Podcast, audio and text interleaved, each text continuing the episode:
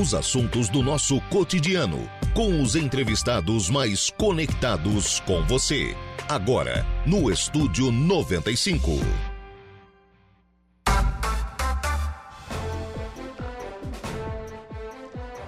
Muito bem, agora são 10 horas e 15 minutos, 10 e 15, 28 graus é a temperatura. Bom dia! Estamos começando o programa na manhã desta quinta-feira aqui na programação da Rádio Araranguá. Muito obrigado pelo carinho da sua companhia, muito obrigado pela sua audiência, já de forma antecipada, muito obrigado também pela sua participação, você que nos acompanha aí em FM 95,5, aí no rádio do seu carro, da sua casa, do seu local de trabalho. Muito obrigado pela sua audiência.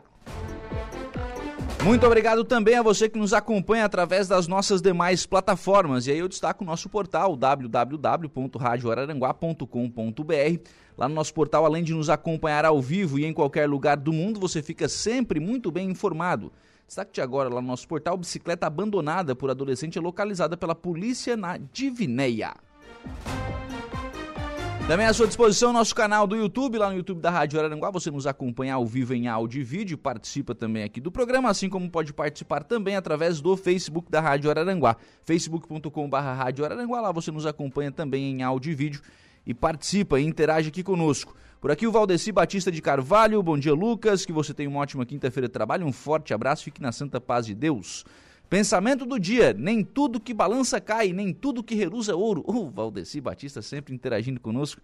Obrigado aqui ao Valdeci pela participação. Uma quebrada no clima aqui. Agradecer o pessoal da TV Sul que esteve conosco aqui pela manhã também. Temos aí uma matéria especial, viu só? Uma matéria especial de aniversário da Rádio Araranguá, né? na, na TV Sul Catarinense. Obrigado a Sofia que esteve aqui conversando com a nossa, com a nossa equipe, mostrando um pouquinho do nosso dia a dia também. E, e já reforçar o convite Quebrei totalmente o protocolo agora, né? Já reforçar o convite sábado que vem, dia 21, teremos o show com o Expresso Rural, show em aniversário ah, aos 74 anos aqui da Rádio Araranguá.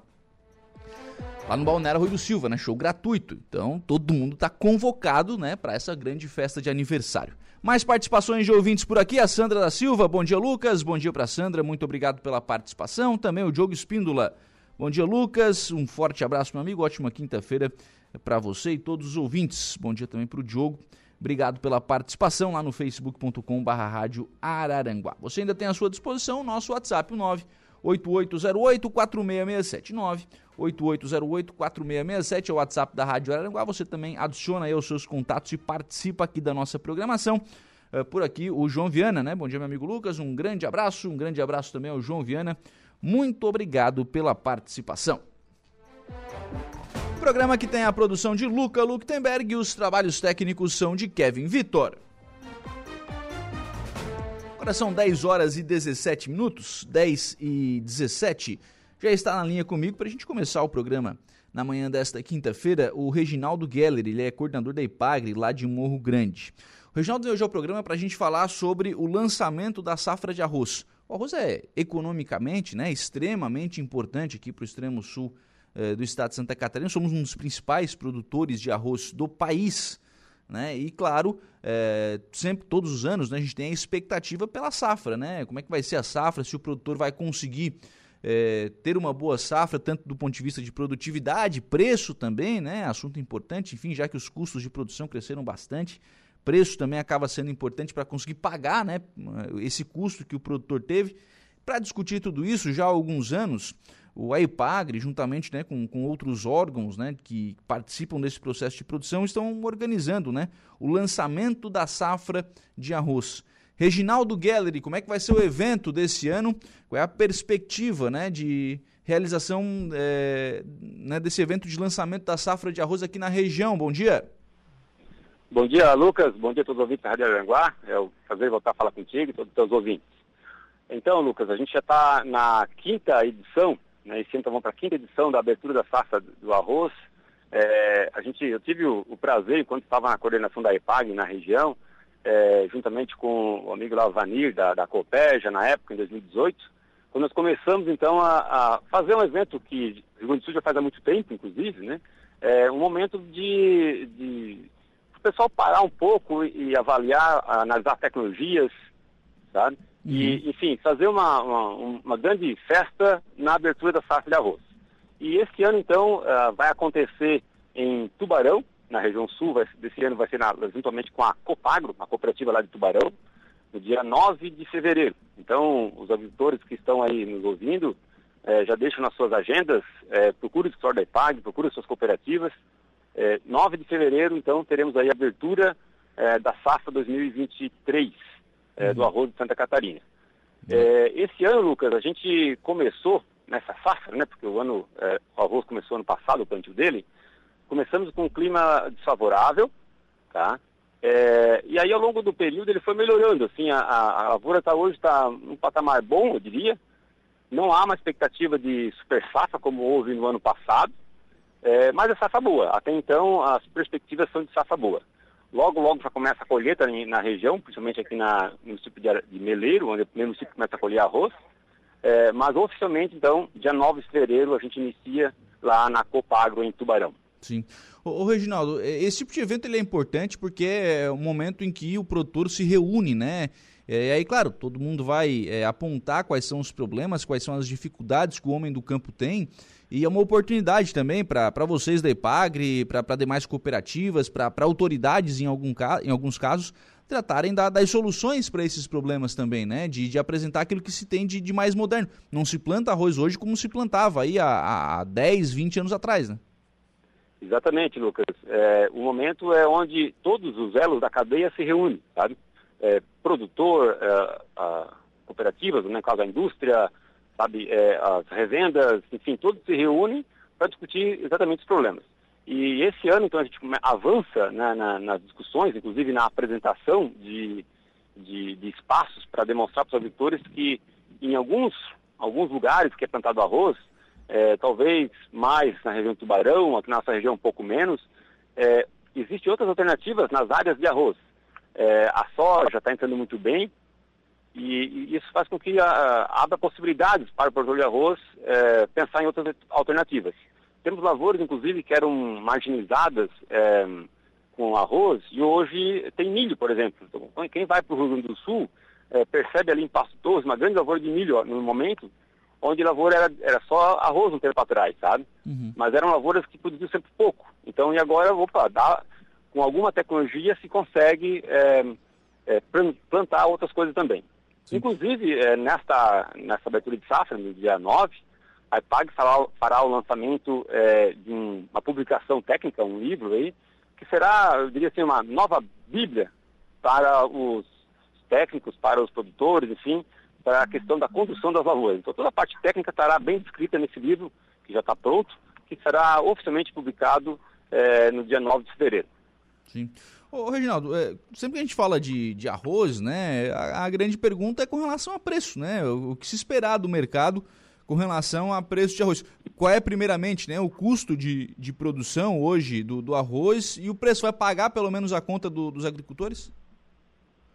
Assim, Lucas, a gente é, sempre com bastante preocupação, porque todos é, acompanharam, né, todos os nossos ouvintes aí, é, que a guerra da Rússia com a Ucrânia ela mudou muita coisa no mundo, né? E principalmente os fertilizantes, onde são os maiores exportadores, é, esses países, é, prejudicou então aqui com a elevação de preço. É, e isso fez com que adubos de 50 quilos que custava na faixa de 110 reais a saca, passou a, a 300 reais, sabe? E muitas vezes não tinha nem à disposição.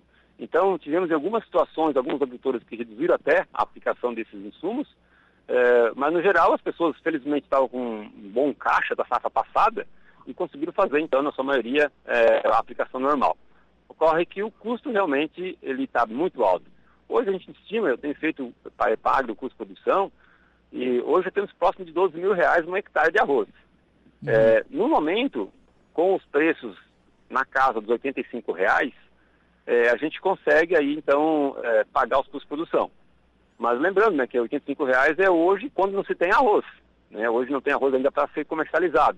Quando começa a colher arroz, é, já é outra situação. Então, esperamos que é, a perspectiva de preços continue na, na, nessa, nesse patamar que se encontra hoje, e aí sim teremos condição favorável. Mas é assim, estamos no muito no, no limite, sabe, assim, de, de ter um, um, prejuízo esse ano. Sim. Porque na verdade, a hora que começa a safra de arroz, tem bastante arroz no mercado, todo mundo vai, vai começar. Não é que vai, o pessoal vai vender porque quer, né? O pessoal vai vender porque vai precisar pagar especialmente os, o custeio Exatamente. da produção, né? Exatamente, assim, Lucas. A 40%, 50% de toda a produção ela é comercializada assim que é colhida.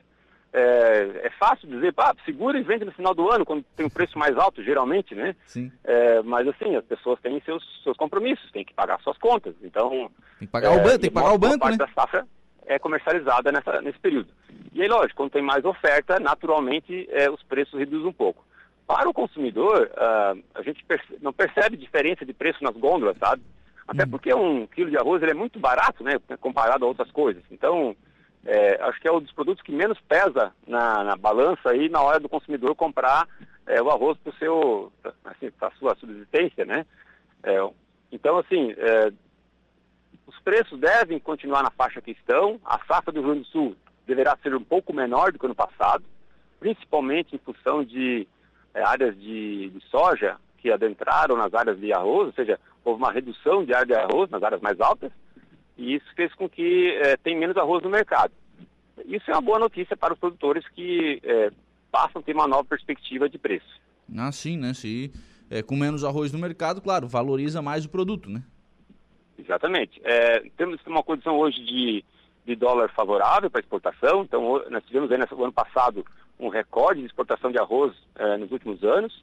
Então, assim, tudo está favorável para os preços continuarem no patamar atual.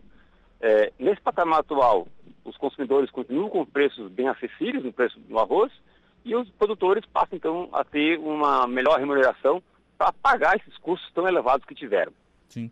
Ginaldo, eu tenho conversado com alguns produtores e alguns têm colocado uma dificuldade de mão de obra na, na lavoura e alguns, inclusive, é, me disseram o seguinte, olha, eu estou estudando aí, inclusive, trocar, né, sair do arroz, plantar alguma outra coisa, porque é algo que necessite de uma de menos mão de obra né, para a mesma área plantada. É, vocês da EPAGRE têm ouvido isso também dos produtores? Como é que está essa questão mão de obra? É, qual é o impacto disso na, na produção? E se isso pode realmente tirar os produtores de arroz da, da cultura, né? E mudar, mudar para uma, uma outra tipo de, um outro tipo de cultura? Assim, é, é, é de, de, conhecimento né, de, da, da comunidade que a, a população rural ela está envelhecendo, ou seja, é, menos, menos sucessão familiar, ou seja, os filhos acabam indo para outras opções, outras funções, estudam ou vão trabalhar na cidade e depois vão, ou vão estudar depois vão trabalhar, enfim, é, isso vai com que as pessoas fiquem mais velhas no campo. É, aí precisa ter pessoas para trabalhar, né, para tocar quando a pessoa não consegue mais tocar seus avós. Embora a, a, o arroz seja uma das atividades mais mecanizadas, ela demanda mão de obra, né? Então tem que ter gente qualificada para operar máquinas aí que custam mais de um milhão de reais. Então isso faz com que é, aumenta a pressão no mercado e de fato é, há redução, tem uma redução significativa de mão de obra disponível, sabe?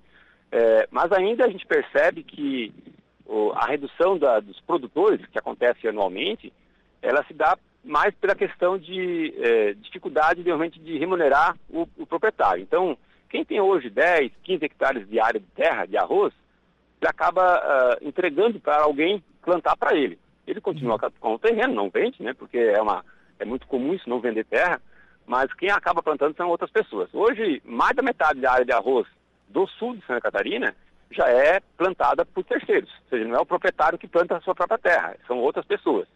Porque é, uma máquina tem uma capacidade de, de conduzir muita área, né?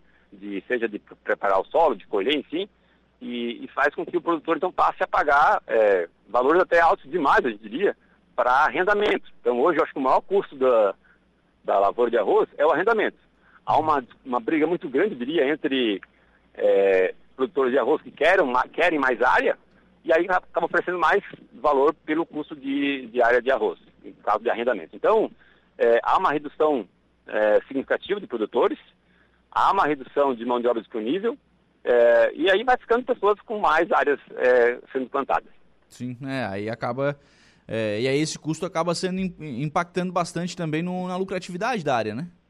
Esse custo exatamente, de arrendamento, né? Exatamente. É, é, assim, quando tu tem mais áreas com custos mais elevados em relação a arrendamento, principalmente, que hoje gira na casa dos 30%, para você ter uma ideia, é, é, é muito alta. Um dos custos mais altos que tem das últimas lavouras aí é, é arroz. Então, você começa com 30% já de custo só para terra, né? Uhum. Depois tem mais aí uns 20, 25 de adubo, e mais uns 15 de outros insumos. Depois tem a mão de obra, tem a depreciação, enfim. É, se os preços continuarem nessa faixa que estão hoje, está é, equilibrado. É, assim, mas esses dias atrás os preços estavam bem abaixo disso, sabe? Estavam muito preocupados. Hoje está assim, é, é, tranquilo, diria, é, mas não dá para fazer nenhuma loucura. Sim. Tava fazendo conta aqui, é 30 de arrendamento, 20 de adubo, não sei mais quanto de depreciação, mão de obra, vai passar dos 100% isso aí, né? Olha, é, em algumas situações passa, tá? Porque os produtores, eles não eles não, assim, não fazem a conta né, né, natural né, da depreciação do custo da mão de obra dele. Tá? A não ser quando eles pagam para outras pessoas de ajudar. Né? Então, todo ano para ele ter um maquinário é, da mesma forma que ele está, o maquinário vai ficando mais velho, enfim, né, há uma depreciação. E isso, esse dinheiro, esse custo desse, desse, desse ano, ele não entra na conta dele, né? E, e, também a própria mão de obra do agricultor. Então isso significa muito. Isso hoje dá é, 3 mil reais por hectare, você tem uma ideia, entre depreciação e mão de obra, sabe? É, é um valor bem significativo. Então, é, quando a produtividade não é boa, quando o cara não, não, não, usa a tecnologia hoje disponível, né, que tem todos os técnicos aí é, das cooperativas, da IPAG, enfim, da iniciativa privada, que dão esse suporte para os agricultores, não usa a tecnologia uh, que está disponível, não colhe 160, 170 sacos por hectare, aí sim, com certeza, ele vai estar no prejuízo. Certo. Ô, ô Reginaldo, é, com relação à, área plantada aqui na região, é, como é que está se comportando isso? Qual é o tamanho hoje da, da área plantada de arroz aqui na região? Assim, é, Lucas, nós temos em Santa Catarina, para ter uma referência, né, 147, 148 mil hectares. É, desses, 96, 97 mil estão no sul catarinense. Então, Tubarão, Criciúma e Aranguá. É, isso dá 66% toda a área plantada de Santa Catarina no sul catarinense. Quando a gente vem mais para o extremo sul, né, então, da Aranguá, é, temos aí na faixa de 50 mil hectares só aqui na região de Aranguá. Começando por Turbo, maior produtor, maior, maior área, depois Meleiro, depois é, Jacinto, enfim. Então, essa distribuição. Então, as áreas nossas não têm diminuído, é, tem ficado na mesma quantidade, porque até as nossas áreas são mais úmidas, é, menos possibilidade de ter outras culturas no lugar do arroz. Então a gente continua com as mesmas áreas em hectares é, é, do que tinha já no passado, sabe? Mas é uma área significativa e que a gente sabe que com safra boa de arroz, é, todos ganham, né? Quando o produtor compra, vende bem, ele acaba comprando outras coisas depois, negocia, enfim, mexe no mercado local, porque realmente é uma área, é, uma, é a atividade mais significativa na região na parte da agricultura. Sim. Reginaldo, eh, a gente tem aqui né, a, a presença da Copérgia, né, uma das principais cooperativas no que diz respeito à produção de arroz no, no país e, claro, aqui na região, a principal, né, e outros engenhos também. O arroz que é produzido aqui na nossa região, comercialmente ele vai para onde? Né? Quem é que consome? Quem é que come esse arroz que a gente produz aqui? Assim, é, é, Lucas e ouvintes, o, como a gente produz é, bastante arroz, né? Então é, é, muito arroz realmente sendo produzido na região, é, nós temos que vender para outros lugares, né? É, a maior parte do nosso arroz vai para sudeste e nordeste do país, né? tem, tem também, lógico, algum, um pouco menos para o norte mas a maior parte é Sudeste e Nordeste. Inclusive, é, a, a Copérgia recentemente botou uma unidade lá no Nordeste, né? Uhum. Então, para facilitar essa distribuição do arroz lá em cima. Mas a maior parte do nosso arroz vai para é, Sudeste e Nordeste. Um pouco dele é, é exportado também, sabe? Mas a, a, maior parte realmente é consumido no, na grande região de São Paulo, Rio de Janeiro e Minas Gerais, e depois na parte do Nordeste, que vai muito bem. Sim. E a gente come arroz da onde? Então, o nosso é, é, e um pouco também do Rio Grande do Sul. É, como nós temos muito, assim, Lucas, é, aqui na região de, de, de, Aranguá, nós temos muitos produtores que plantam no Rio Grande do Sul. Sim. É, assim, uma área significativa. Eu acho que, não fiz as contas ainda muito, é, não conheço todos, né? Mas deve passar aí de, de 40 mil hectares de área de arroz plantado por catarinenses no Rio Grande do Sul. Então é algo significativo, né? E lá são áreas maiores. Então, é, esse arroz de lá vem para cá e a gente acaba consumindo aqui também vendendo para fora.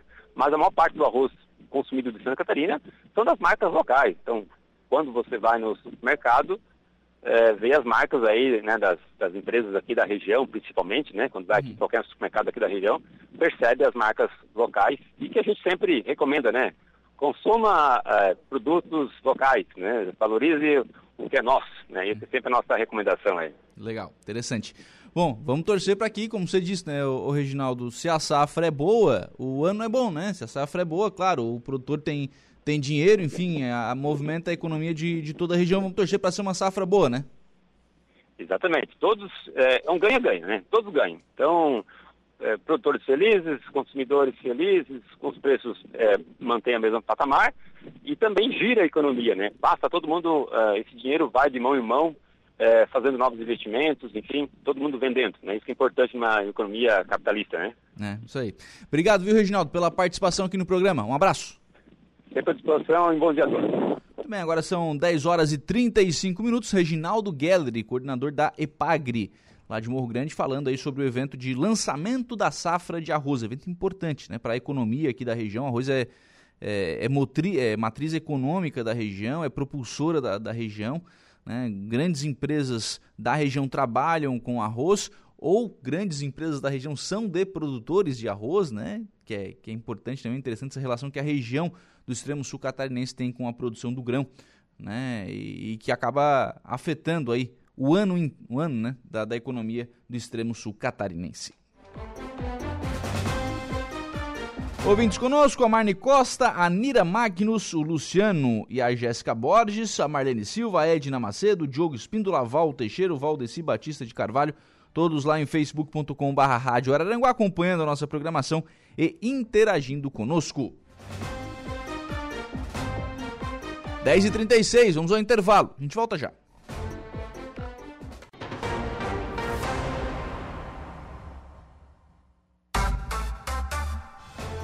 Muito bem, são 10 horas e 49 minutos, 10 e 49. Jair Silva está aqui nos estúdios conosco porque surgiu agora pela manhã a informação de que a polícia acabou fazendo a prisão de um cidadão envolvido no assassinato daquele, naquele duplo homicídio né, que a gente registrou na semana passada. O, o Jairo Silva, daqui a pouquinho terá uma manifestação da polícia, né? Perfeitamente. Olha, Lucas, a polícia prendeu, na verdade, dois envolvidos nesse duplo homicídio. Nossa, é, houve já a confissão, mas de qualquer maneira nós teremos maior detalhes numa coletiva de imprensa que seria marcada pelo delegado Jair Pereira do ato da Divisão de Investigação Criminal, juntamente com a Polícia Militar, porque todo o trabalho foi feito em conjunto, tanto pela PM como também é, pela Polícia Civil. Mas de qualquer maneira, uma fonte já me informou agora há pouco que essa entrevista deverá ser dada daqui a 10, 15 minutos aproximadamente, com representantes da PM e da própria Polícia Civil. A polícia prendeu dois envolvidos no crime, né, que confessaram o chamado duplo assassinato. É, um foi preso, o rapaz de 27 anos foi preso na localidade de Morro do Pronto, aqui em Arananguá. O outro, que tem em média 24 ou 25 anos, a, a polícia não sabe a idade certa ainda, foi preso também na sua residência no bairro Lagoão. Foram diligências feitas tanto pela Polícia Civil como também pela Polícia Militar, que cumpriram mandados de busca e apreensão solicitados até pela própria Civil no andamento do inquérito que apura esses dois crimes em Arananguá, que barbarizaram, evidentemente, pela violência em que foi empregada. De qualquer maneira, os dois já estão presos, já prestaram depoimento, então a polícia se manifesta daqui a pouquinho nessa entrevista coletiva a ser concedida pelo comando da Polícia Militar, o 19 Batalhão da PM, e também pelo delegado responsável pela Divisão de Investigação Criminal, a DIC, o doutor Jair Pereira Duarte. Rogério, por aquilo que você tem apurado, e claro que daqui a pouquinho os delegados vão, e a, os representantes da PM vão falar também, só os dois estão envolvidos ou tem mais gente envolvida? Pode, ser que haja, né? a gente vai esclarecer, eu acho que esses fatos serão esclarecidos a partir do momento né, dentro dessa entrevista. Porque, por enquanto, a polícia prendeu dois. Pode ser que haja algum envolvimento de, de, mais alguém, enfim. De qualquer maneira, tudo isso será clareado nesse trabalho é, que será manifestado publicamente para os órgãos de imprensa aqui da região sul catarinense. O importante é que a polícia dê um passo é, fundamental nesse inquérito Sim. que foi aberto há poucos dias para apurar esses dois crimes e, consequentemente, dois envolvidos, né, que é, evidentemente já confessaram, já estão presos. Já foram encaminhados hoje pela manhã. A prisão é bom lembrar que aconteceu agora pela manhã, trabalho feito em conjunto pelas duas polícias. Um preso, então, no Morro do Pronto, o outro no Lagoão. Os dois foram encaminhados hoje mesmo é, para o presídio regional. Já se encontram encarcerados no presídio regional de Araranguá. Legal. Jair Silva volta, então, daqui a pouquinho ainda com informação de polícia no programa, e claro, né? Qualquer novidade, prioridade, enfim, para a nossa reportagem, que estará acompanhando, né? Essa, essa entrevista coletiva. Já estamos indo para lá para acompanhar. Legal, então, então vou te liberar, né? Senão... É, perfeito. Obrigado. pessoal poder fazer a, a entrevista coletiva Sim. lá e buscar mais, mais informações também. É, bom, perguntas, obviamente, sobre esse caso todos temos, né? Motivação, envolvimento de outras pessoas, enfim, mas isso tudo será esclarecido e detalhado pelo, pelo delegado Jair Pereira Duarte nessa entrevista coletiva, juntamente com os representantes da Polícia Militar. Então, a informação de que duas pessoas foram presas é, com envolvimento, né, e com é, envolvimento confesso, né, elas confessaram para a polícia em depoimento, né, o envolvimento nesse duplo assassinato que aconteceu aqui em Araranguá, registrado na semana passada, de forma muito rápida, muito ágil, mais uma vez, né, a polícia consegue esclarecer este caso. Vamos em frente com o programa, sempre em nome aqui do Angelone. No Angelone Araranguá, todo dia é dia. Quem faz conta faz feira no Angelone. E não escolhe o dia, porque lá todo dia é dia. Quem economiza para valer passa no açougue do Angelone sem escolher o dia. Isso porque na feira, no açougue, em todos os corredores, você encontra o melhor preço na gôndola e as ofertas mais imbatíveis da região. Então baixe o aplicativo e abasteça. Ofertas de hoje do Angelone aqui de Araranguá contra filé bovino top quality, R$ 49,90 kg. Filezinho de frango nati sassami congelado, pacote 1 kg, R$ 15,90. Banana branca orgânica, R$ 3,99 kg. São ofertas do Angelone Araranguá. Fabiano Meister conosco, deixando aqui a sua mensagem de bom dia. Bom dia para o Fabiano, muito obrigado pela participação. Araceli Soares de Souza, bom dia, Lucas. Que possamos fazer desse dia o melhor, tá dizendo aqui Araceli. Isso mesmo, né? Que a gente possa Aliás, dia bonito, dia feio, não existe isso. É, existe, né? Ah, verão a gente gosta de dia bonito assim, como hoje, né? É, céu azul, não tem muito vento, calor, pessoal quer ir pra praia, né? Todo, quem não gostaria de estar na praia uma, uma hora dessas, né? É, mas enfim, é, então um dia bonito é um dia como hoje. Mas claro, o dia bonito somos nós mesmos quem fazemos. O Adelor está conosco também aqui, deixando a sua mensagem de bom dia lá no nosso WhatsApp, que é o 98808 4667 8808-4667. Adicione aí o WhatsApp da Rádio Araranguá aos seus contatos e participe da nossa programação. 10h54, Luca Luktenberg. Qual será o seu destaque agora no Notícia da Hora? Cantora Preta Gil é diagnosticada com câncer no intestino. A seguir tem mais detalhes no Notícia da Hora com a Luca Luktenberg. Notícia da Hora. Preta Gil divulgou nesta terça-feira que foi diagnosticada com um câncer no intestino. Aos 48 anos, ela estava internada desde a última quinta-feira em uma clínica no Rio de Janeiro por causa de um desconforto que sentia. De acordo com o Ministério da Saúde, aden adenocarcinomas, que é o câncer que a Preta Gil tem, são um tipo de tumor maligno. Inicio o meu tratamento já na próxima segunda-feira e conto com a energia de todos para seguir tranquila e confiante, completou a cantora. Este foi o Notícia da Hora.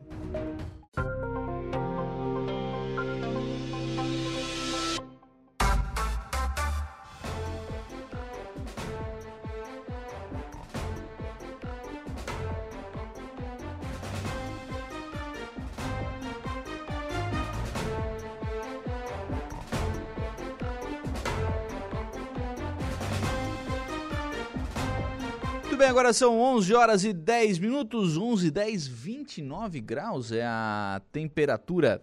Vamos em frente com o programa na manhã desta quinta-feira aqui na programação da Rádio Araranguá.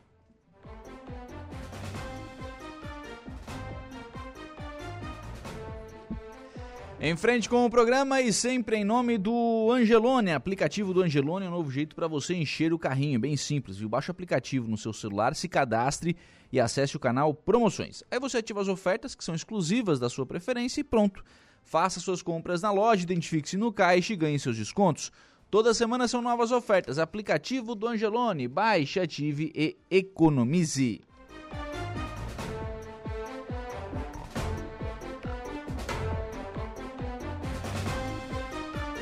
Olha, Santa Catarina tem 5% dos municípios em estado de atenção para seca. Apesar de dezembro chuvoso no litoral, o abastecimento público em Santa Catarina se encontra em estado de atenção em 5% dos municípios analisados. É isso que indica a edição número 40, 46 do Boletim Hidrometeorológico, que apresenta uma análise integrada das condições meteorológicas. Dos 295 municípios catarinenses, 246 estão em normalidade e 13 em atenção é, frente à estiagem e 36 não encaminharam informações de atualização da sua situação. As cidades com abastecimento público em atenção são Anchieta, Bandeirante, Concórdia, Coronel Martins, Correia Pinto, Guaraciaba, Itapiranga, Pouso Redondo, Romelândia, Salete, Santa Helena, São Cristóvão do Sul e São Joaquim. A previsão para o trimestre entre dezembro e fevereiro, que compreende o início de toda a estação do verão no hemisfério sul, indica que o volume de chuva previsto deve ficar próximo à média climatológica no Grande Oeste, Planaltos e acima da média nas áreas litorâneas e no Vale do Itajaí. Portanto, aí atenção, né? Especialmente para essas regiões do Oeste e aqui do Planalto, né? Cidades aí enfrentando dificuldade no abastecimento de água, né? Ainda não sem abastecimento, né? Mas já enfrentando aí dificuldade, né? Já, já com um alerta ligado, né? já com um alerta ligado. Cleusa Nichelle está conosco lá no Facebook da Rádio Araranguá, deixando a sua mensagem de bom dia, bom dia para Cleusa. Muito obrigado também pela, pela participação. E está na linha comigo o prefeito de São João do Sul, prefeito Moacir Francisco Teixeira. O senhor esteve prefeito em Florianópolis, juntamente com o secretário de Estado da Agricultura, né, tratando aí de recursos para a realização de um evento aí em São João do Sul, acompanhado, aliás, do deputado Tiago Zilli, deputado eleito, né, Tiago Zilli. Como é que foi a reunião com o secretário de Agricultura, prefeito Moacir? Bom dia. Bom dia, Lucas. Bom dia aos ouvintes da Rádio Araranguá. É, foi produtiva, foi muito boa. Né? Foi a primeira do, do, deputado e a primeira nossa lá nesse novo mandato. É, fomos lá apresentar ah, os nossos, os nossos pleitos, né? E, mas o objetivo principal é a, captação de recursos para a nossa festa do colono e, e a segunda-feira agropecuária que nós teremos no último final de semana de maio. Que é um evento grandioso, nós fizemos em 2019, uma festa muito grande, a primeira feira, e é por causa da pandemia a gente prolongou para 2023 e agora estamos aí preparando aí, que com certeza será um grande evento, é, vai ser uma grande festa. E precisamos ter recursos. E para isso nós fomos, junto ao secretário da Agricultura, Rodrigo Colato, é, acompanhado do nosso deputado eleito, né, fazer o nosso pleito, levamos as nossas reivindicações, já tivemos também uma conversa, mais ou menos, dentro com qual, qual seria o programa da Secretaria da Agricultura. Então foi muito positiva, muito boa, né, saímos de lá satisfeitos. O Colato, que é um cidadão né, que conhece bastante da, da agricultura, né, o, o prefeito? Isso foi, foi um, já foi um acerto do, do novo governo, né? O Rodrigo Lopes tem uma, uma vasta experiência, um conhecimento como deputado federal, e sempre é, trabalhou na agricultura, trabalhou nesse setor. Então, acho que ele, ele traz para ele uma bagagem é, muito importante é, pela conversa que a gente teve.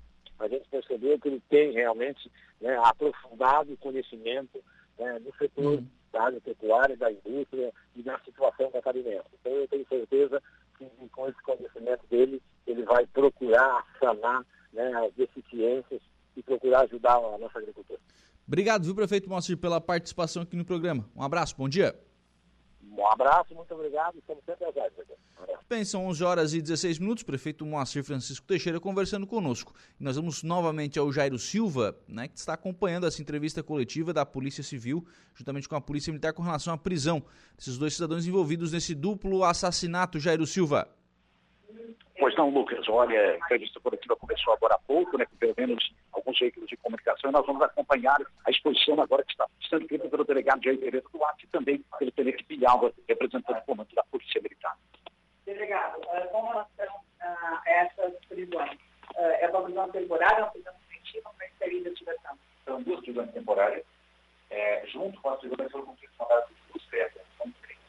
E, e agora o inquérito, assim, no caso de e mais feitas nos próximos dias. O delegado Jair Pereira Duarte, o senhor tem idade, um me parece que tem 27 anos, a idade do outro foi preso hoje pela manhã. Não, não tenho idade aqui. Mas... Doutor, mais algum envolvimento? Tem mais algum suspeito do crime? Como é que foi? Eles confessaram o homicídio realmente? Não, não confessaram, mas as investigações continuam. Vamos apurar tudo que for possível apurar, é, vai esclarecer. Com relação à prisão, um foi preso, me parece que na região do Morro do Ponto, interior de Turbo, coisa parecida. Me falaram Morro do Ponto, me parece que Morro Chato, e o outro aqui no Lagoão, né? É, um interior de Turbo e outro aqui na Divina, em Araranguá. Como é que fica a situação deles? Os dois já foram para o Brasil.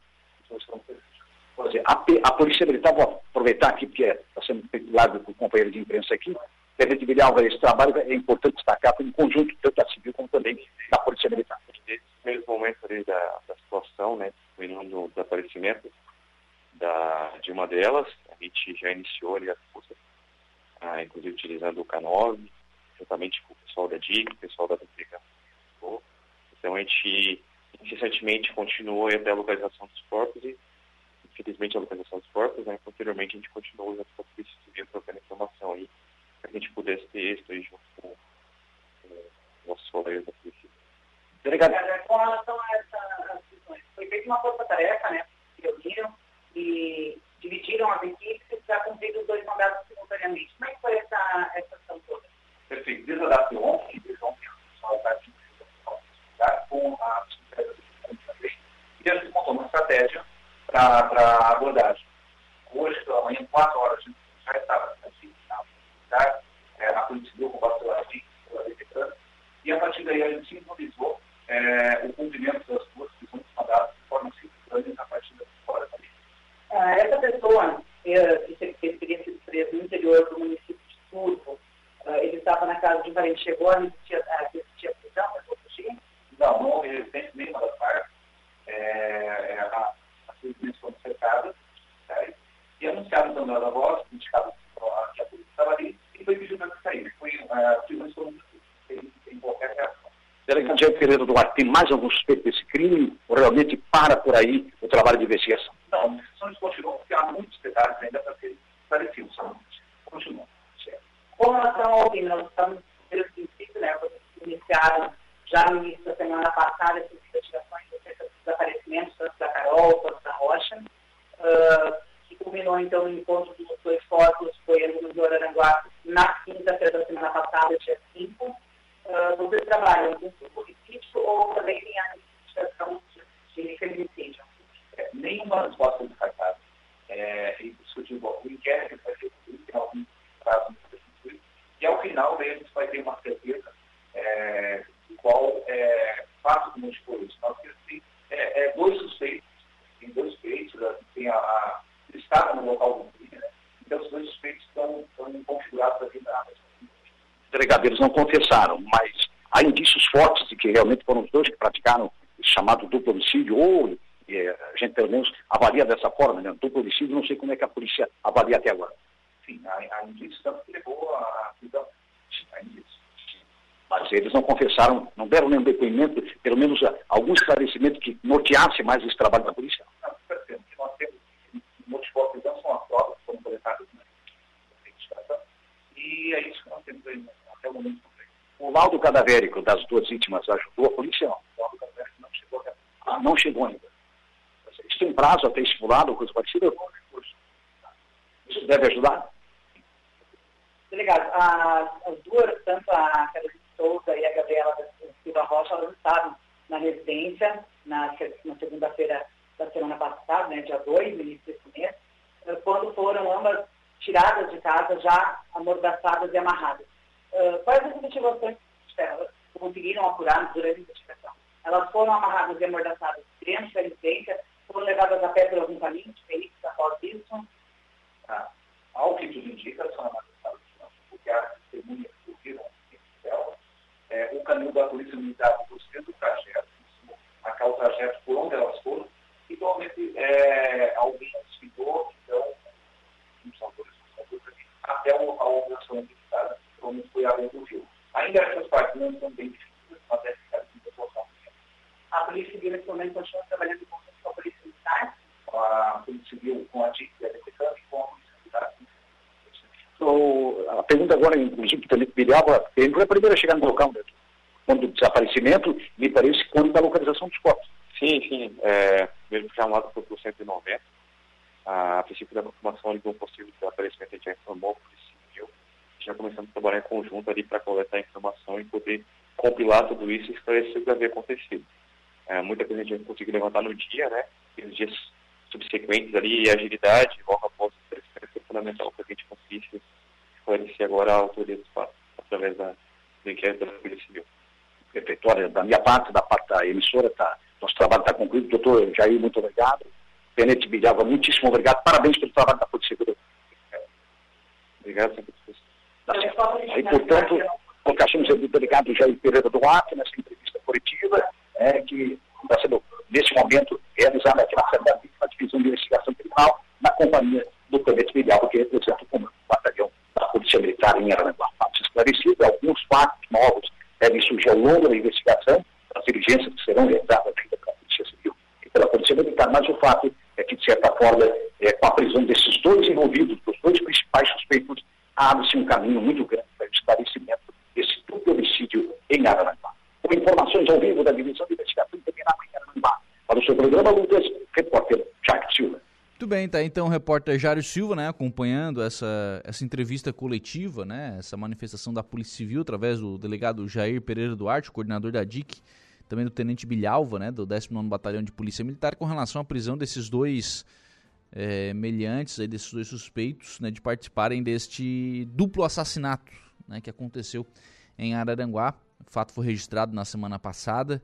E aí de lá para cá, né, as investigações inicia iniciaram, evoluíram, é, foram pedidos, né, essas duas, essas duas prisões. A justiça entendeu que haviam né, fatos, né, para é, para decretar as duas prisões que foram decretadas e a polícia com, conseguiu aí cumprir as duas prisões sem resistência, pelo que disseram aí o, o delegado e o, e o tenente Bilhalva, né, na, nas duas prisões.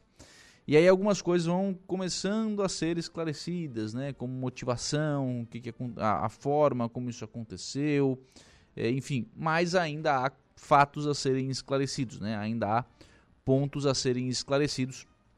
E aí é, a Polícia Civil segue trabalhando nesse caso para saber se tem mais gente participando, se teve mais gente envolvida, para saber, enfim, pra, é para ter aí mais informações com relação a, a este a, a este fato, né? lamentável fato, este lamentável fato que aconteceu aqui na cidade de Araranguá.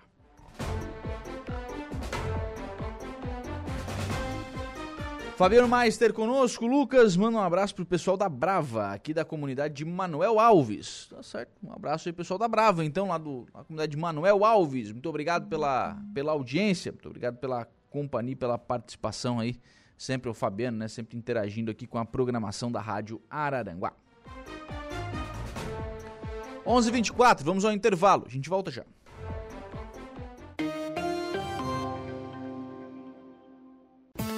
Polícia. Bem, agora são 11 horas e 37 minutos. O Jairo Silva está aqui nos estúdios conosco, né, para atualizar a informação do, do setor policial.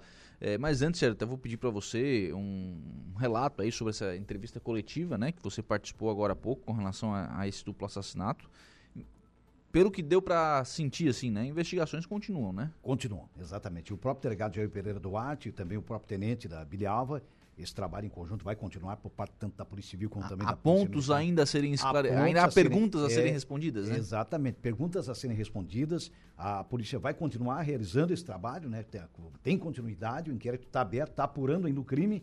Tem dois é, suspeitos já presos. É, já estão no presídio regional de Araranguá. Mas o trabalho da polícia vai continuar e acredito que hoje, conforme o delegado colocou, provavelmente hoje o, o laudo cadavérico deve ser dos dois corpos hoje. Uhum. O exame cadavérico, que é um exame realmente minucioso, que é importante também para o trabalho investigativo da polícia. Saber causa-morte, vai saber. Saber causa-morte, né? Tudo isso acho que acrescenta muito nesse trabalho de investigação, trabalho é, que vai complementar esse inquérito policial. Acho que o caminho é por aí. Para responder essa grande pergunta, se tem mais gente envolvida ou não, né? Também. Eu fiz essa pergunta até para o delegado, Sim. ele disse que o trabalho vai continuar, enfim, mas não afirmou se tem gente envolvida ou não, de qualquer maneira, pode ser que até haja. Algum detalhe sobre motivação, Jairo? Não, não, não foi falado sobre a questão da motivação do crime, não, não, não foi falado, também não foi expressada né, nessa coletiva. Uhum. Também ficou exatamente, isso ficou em branco, né? ficou uma dúvida, uma lacuna também em relação a essa questão. Muito bem. O que mais nos trazes hoje pela manhã, Jair? Olha, acusado de matar dentista e cortar dedo da vítima aqui no estado é condenado a 30 anos de prisão. Olha só. A juíza Bruna Luiza Hoffmann, titular da segunda vara de Freiburgo, condenou um homem a uma pena de 30 anos de reclusão em regime fechado por latrocínio praticado em setembro do ano passado e que teve como vítima o dentista Rafael Caranhoto. O réu matou a vítima com golpes de canivete decepou-lhe o dedo para sacar dinheiro da conta bancária, vejam só, e roubou diversos bens e valores da sua residência. Na madrugada do dia 15, a vítima já estava deitada quando foi surpreendida com um golpe de canivete no pescoço. Depois de entrar em luta corporal, o acusado atingiu várias vezes o pescoço da vítima, rosto, tórax, abdômen, braço e a mão da vítima, o que resultou na morte do rapaz. Ele ainda decepou o dedo indicador para sacar na manhã seguinte dois mil reais da conta do dentista. Uma coisa absurda. Ele usou o veículo da vítima para fugir do local é, em, entre outras coisas, roubou também um videogame é, jogos, é, televisor, uma caixa de som, um celular, assistente de voz, roupas, documentos e mais R$ 3.300 em espécie, em dinheiro, além de instrumentos odontológicos avaliados em mais de 31 mil reais. O réu foi preso em flagrante na tarde daquele dia, em Ibirama, no Alto Vale do Rio Itajaí, portando droga para consumo próprio. Por esse crime, ele foi condenado a prestar serviço à comunidade pelo período de quatro meses, inicialmente por esse crime, né? Reincidente, o réu confessou ter praticado o crime, mas alegou legítima defesa, tese afastada, uma vez que a vítima tinha ferimentos compatíveis com a tentativa de se defender das agressões e o canivete foi comprado pelo réu antes de encontrar a vítima no apartamento. Como o primeiro golpe foi no pescoço, o homem não teve chance de gritar por socorro.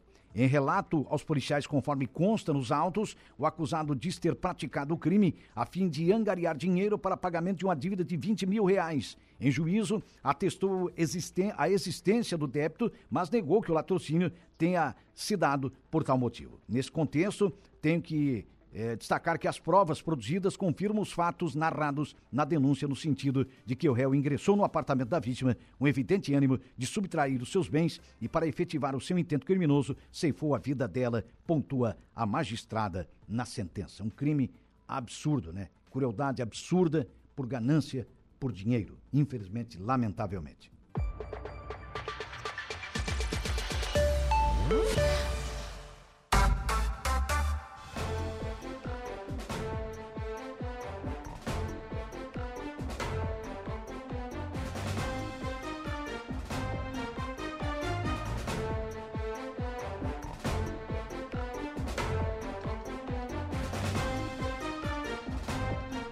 Muito bem, agora são 11 horas e 42 minutos, 11 e 42, 29 graus é a temperatura. Vamos em frente com o programa na manhã desta quinta-feira aqui na programação da Rádio Araranguá.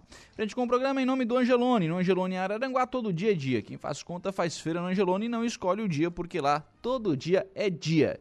Quem economiza para valer passa no açougue do Angelone sem escolher o dia, porque na feira, no açougue, em todos os corredores, você encontra o melhor preço na gôndola e as ofertas mais imbatíveis da região. Então baixe o app e abasteça.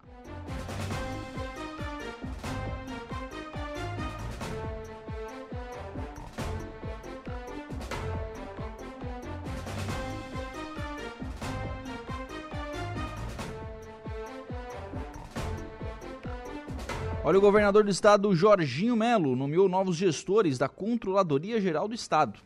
O governador nomeou dois auditores estaduais para comandar a Controladoria Geral do Estado. Cícero Teixeira Barbosa e Simone de Souza Becker são os novos Controlador Geral do Estado e Controladora Geral Adjunta, respectivamente. O ato foi publicado no Diário Oficial do Estado da última terça-feira. Cícero Barbosa é auditor do Estado desde 2005, graduado em Direito pela Universidade do Vale do Itajaí é pós-graduado em Direito Processual Material Civil no Complexo de Ensino Superior de Santa Catarina, SESUSC. Nos últimos quatro anos, atuou como Corregedor-Geral do Estado, área vinculada à estrutura da Controladoria Geral. Na Secretaria de Estado da Fazenda, atuou na área de Auditoria de Contas Públicas. Abre aspas, me sinto feliz e lisonjeado com o convite do governador Jorginho Melo por exercer função tão nobre e como servidor público por aumentar meu espectro de contribuição à sociedade catarinense. A Controladoria Geral do Estado tem uma missão muito importante de fornecer dados importantes que vão auxiliar o gestor na tomada de decisão, foi o que ressaltou agora o Controlador Geral do Estado. Já Simone de Souza Becker é auditora do Estado desde 2009. Na Controladoria já atuou como ouvidora geral do Estado, auditora geral do Estado e controladora geral. Antes disso, atuou na Secretaria de Estado da Fazenda nas áreas de contabilidade e dívida pública. É graduada em Ciências Contábeis pela Universidade Federal de Santa Catarina e pós-graduada em Auditoria Integral pela Universidade Federal do Paraná. A Controladoria Geral do Estado é o órgão responsável por promover a qualidade do gasto público por meio do fortalecimento do controle interno, da integridade, da transparência, da participação social, da prevenção e do combate à corrupção.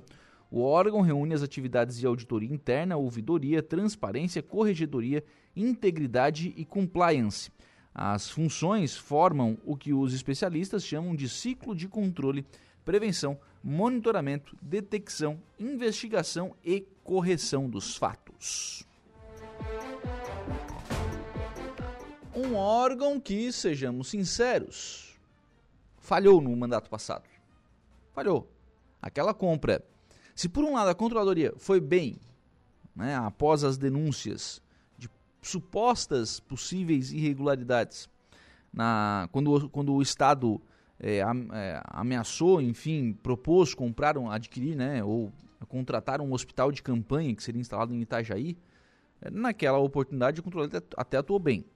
Agora, foi um verdadeiro desastre quando a controladoria tratou da questão da, da compra de respiradores pulmonares de 200 por 33 milhões de reais. A tão famosa compra, a que foi tão utilizada durante o período eleitoral contra o ex-governador Carlos Moisés, ela a controladoria falhou e falhou muito, né? É, toda essa parte aqui de é, manter transparência, manter, enfim, integridade, é, evitar a prevenção do, e combate à corrupção. Bom, nesse aspecto, no mandato passado, controladoria foi mal, mas muito mal. Muito mal mesmo. né? Porque deixaram comprar é, respiradores que nunca foram entregues, né? Que nunca foram, nunca de fato chegaram até, a, até os catarinenses. Então, é, torcer né, para que o novo controlador e a nova controladora adjunta possam fazer um trabalho melhor, né, possam oferecer um resultado melhor para a sociedade catarinense.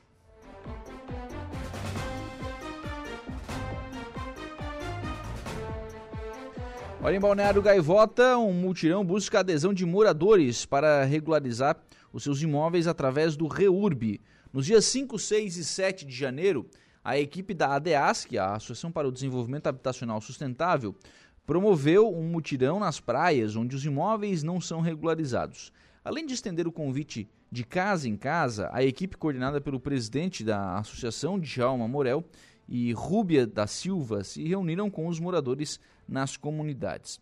Os encontros iniciaram na sexta-feira, no dia 5, na comunidade de Lagoa de Fora, com a abrangência a Rua Nova e Lagoa de Fora. Já no dia 6, a reunião aconteceu com os moradores é, do bairro Fernão Capelo e no dia 7, na Praia Sulmar, com abrangência para o bairro Jardim Ultramar. O encontro ocorreu no salão da comunidade Ultramar. Para a coordenadora do REURB em Balneário Gaivota, a Rúbia da Silva, os encontros foram produtivos porque foram sanadas as dúvidas, mas as pessoas ainda precisam procurar o escritório da ADEASC, no bloco C da Prefeitura, para que sejam encaminhados os processos ao cartório. Foi feito o recadastramento, as avaliações, as audiências públicas para esclarecimentos. Foi o que pontuou a Rúbia da Silva. Ela, ela, solicita que os moradores que ainda não preencheram o cadastro para que procurem a, a Letícia no escritório da ADEASC na Prefeitura de Balneário Gaivota. O Programa Municipal de Regularização Fundiária, REURB, foi criado pela atual gestão, através do PAG, o Programa Acelera Gaivota, para proporcionar aos moradores que vivem em áreas sem escritura para que eles conquistem né, de forma definitiva a sua posse, para poder financiar, enfim, melhorar as condições de moradia. Até o momento, 22 escrituras foram entregues em Balneário Gaivota. Começou tarde Balneário Gaivota nesse aspecto, né? Acho que o primeiro município, de fato, né, a, a fazer esse trabalho de forma mais intensa foi Balneário Rui do Silva no mandato passado, né, no mandato do prefeito mineiro. Iniciaram aí muitos projetos de regularização fundiária, até a DEASC né, fez esse trabalho em Balneário Gaivota também uh, e possibilitou né, que muitas pessoas conquistassem a escritura do seu imóvel, né, a posse de fato, a posse de direito né, daquilo, da, daquele seu imóvel. E aí, claro, a partir daí outros municípios hoje, por exemplo, é, Maracajá já faz também programa de regularização fundiária, Gaivota, né, já fazendo, Araranguá também já faz, o Otoniel já esteve aqui no programa uma ou duas vezes falando sobre esse trabalho. É, é, um trabalho que ele é meio que de formiguinha, né? Você vai lá, faz um, faz um projeto em uma determinada localidade, né? Junta lá uma rua, duas ruas, enfim, pega os moradores que têm interesse, faz o projeto, apresenta a documentação na prefeitura e tal, e encaminha para o cartório quando, quando as características né, são, são comprovadas. Isso traz um benefício para o cidadão muito grande. O cidadão ganha muito com isso. né? porque o cidadão vai lá tirar a sua vai conseguir a sua escritura, talvez iria para a justiça e iria levar anos e tal, hoje consegue de forma bem mais ágil né? essa, essa escritura, né? consegue num processo que ele é administrativo, né? não mais um processo judicial. Facilitou muito. Foi uma nova legislação que foi feita e que facilitou e muito né? essa questão da, da concessão de escritura, da regularização né? de áreas que antes estavam irregulares. E aí, na sequência, para os municípios, né? vem IPTU, vem cobrança de IPTU, né? O cidadão quando tem o imóvel regular começa a cobrança de IPTU, da coleta de lixo, mas vem os serviços também. Né? Venha o serviço da coleta, da iluminação pública. O pessoal, obviamente, vai se organizar para solicitar pavimentação onde não tem. Né? É, se vem os custos, mas vem os benefícios também. Né? Então, as duas coisas precisam estar sempre equilibradas.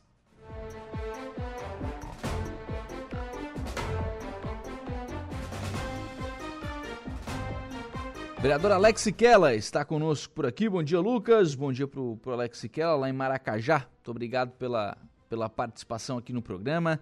Câmara de Maracajá que deve, a, daqui a um mês, dia 12 de fevereiro, né, primeira sessão ordinária é, de 2023, já sob a presidência né, do vereador Valmir Carradori. Né, os vereadores estarão reunidos aí para a primeira sessão ordinária lá em Maracajá. Para a gente fechar o programa, viu? olha só que coisa. Mensagem, o, notícia que está lá no Tuba News, portal notícia de Tubarão. Casal furta peças de picanha em garrafa de uísque de mercado em Tubarão. O casal furtou duas peças de picanha em garrafas de bebida alcoólica como uísque e vodka de um mercado na Avenida Pedro Zapelini, no bairro Oficinas, em Tubarão. O fato aconteceu na noite desta quarta-feira, às 20h35. Segundo a PM, um funcionário do estabelecimento contou que um casal entrou no local, pediu duas peças de picanha e depois se deslocou ao setor de bebidas. Colocou duas garrafas dentro de uma mochila. Os dois saíram do mercado sem pagar os produtos. O funcionário ainda tentou ir atrás dos criminosos, mas eles entraram em um veículo né, e fugiram, um VW Gol. O boletim de ocorrência foi registrado. É a picanha com cervejinha, né? Só que aqui tem que pagar a diferença, né? A diferença da cervejinha pro uísque e pra vodka. Tem que pagar a diferença. É, não, é, não era o combinado, né? O combinado era picanha e cervejinha, né? Que coisa séria, né? Que coisa séria, né? As pessoas estão é, realmente brincando com coisa séria. Porque, claro, né? Vai penalizar, né? Vai se chegar à autoria. É um, um, crime bastante simples. Vai se chegar à, à autoria desse, desse crime. Né? Vai se investigar, enfim possivelmente vai se encontrar os autores desse normalmente esses estabelecimentos comerciais câmera e tal né tudo isso é, é uma possibilidade né é, de, de, se encontrar quem foram quem foi que fez isso. E aí claro responsabilizar né a gente não pode ver não, não dá para ser terra de ninguém né. É, aqui se faz aqui precisa né, ter essa responsabilidade para que a gente possa ter o um mínimo né, de senso de é, de justiça no, nesse país, né? Não dá para viver né, com essa sensação de impunidade. Ah, entrou aqui, roubou e não, não dá nada, não acontece nada. Não, não. Não é assim que acontece. Não é assim que acontece. Ah, as polícias trabalham e trabalham muito, conseguem elucidar a maioria dos crimes. Claro, existem crimes que se encontra uma certa dificuldade, mas é, não dá pra gente deixar esse tipo de coisa se normalizar. Furto de picanha tá, tá virando comum. Não pode, né? Não pode. Precisa, precisa é, parar com isso. Né? Precisa parar com isso. Não dá para toda hora ter tá registrando aí furto de picanha, furto de, é, de carne, enfim, não. Peraí. Né? Precisa ver o que está acontecendo aí, claro. Né? Nesse caso, a, as polícias aí de, de, Tubarão vão certamente fazer o trabalho de investigação e de repressão a, a, ao crime, né? A partir de agora. 11:54 fechou. Se nós encerramos o programa na manhã desta quinta-feira aqui na programação da Rádio Araranguá, agradecendo o carinho da sua companhia, da sua audiência e também da sua participação, reforçando o convite 16 horas, temos novo encontro marcado com o programa O Dia em Notícia. Bom dia.